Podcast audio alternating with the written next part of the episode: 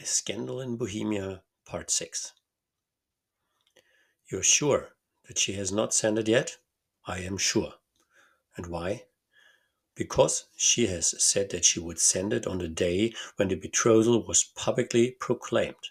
That will be next Monday. Oh, then we have three days yet, said Holmes with a yawn. That is very fortunate, as I have one or two matters of importance to look into just at present. Your Majesty will, of course, stay in London for the present? Certainly. You will find me at the Langham under the name of the Count von Kramm. Uh, then I shall drop you a line to let you know how we progress. Pray do so. I shall be all anxiety.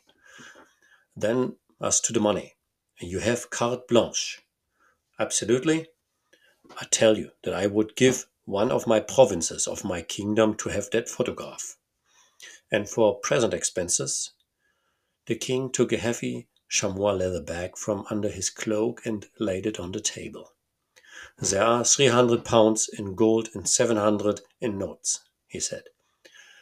Holmes scribbled a receipt upon a sheet of his notebook and handed it to him. And mademoiselle's address, he asked, is Briony Lodge, Serpentine Avenue, St. John's Wood. Holmes took a note of it. One other question, said he. Was the photograph a cabinet? It was. Then good night, Your Majesty, and I trust that we shall soon have some good news for you. And good night, Watson, he added, as the wheels of the royal brougham rolled down the street.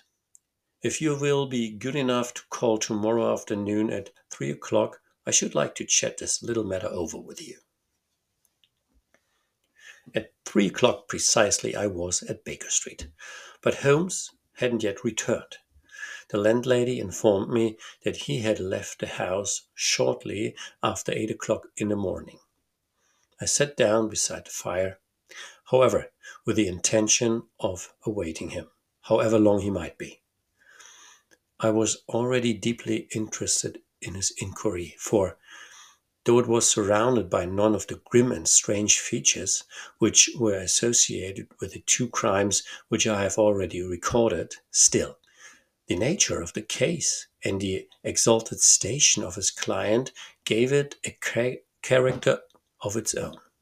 Indeed, apart from the nature of the investigation which my friend had on hand, there was something in his masterly grasp of a situation and his keen, incisive reasoning which made it a pleasure to me to study his system of work and to follow the quick, subtle methods by which he disentangled the most inextricable mysteries.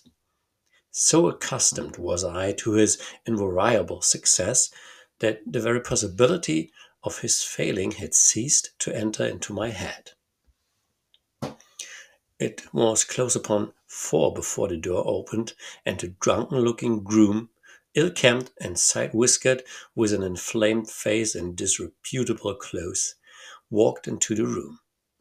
Accustomed as I was to my friend's amazing powers in the use of disguise, I had to look three times before I was certain that it was indeed he. With a nod, he vanished into the bedroom, whence he emerged in five minutes, tweed suited and respectable as of old. Putting his hands into his pockets, he stretched out his legs in front of the fire and laughed heartily for some minutes. Well, really, he cried. And then he choked and laughed again until he was obliged to lie back, limp and helpless in the chair. What is it? It's quite too funny.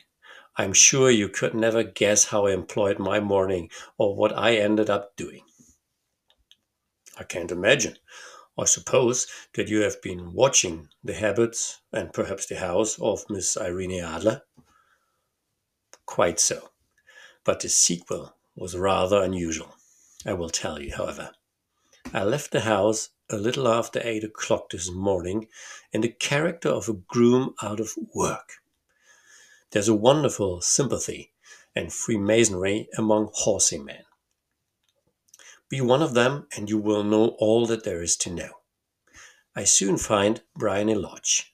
It is a bijou villa, with a garden at the back, but built out in front right up to the road, two stories. Chubb lock to the door.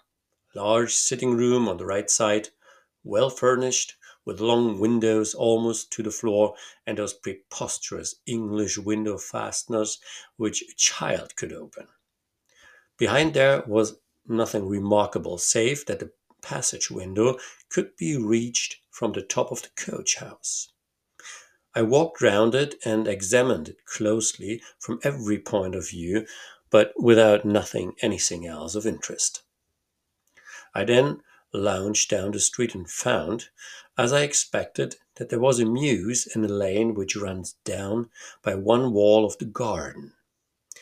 I lent the ostlers a hand in rubbing down their horses and received in exchange two pence, a glass of half and half, two fills of shag tobacco, and as much information as I could desire about Miss Adler, to say nothing of half a dozen other people in the neighborhood in whom I was not in the least interested, but whose biographies I was compelled to listen to. And what of Irene Adler? I asked.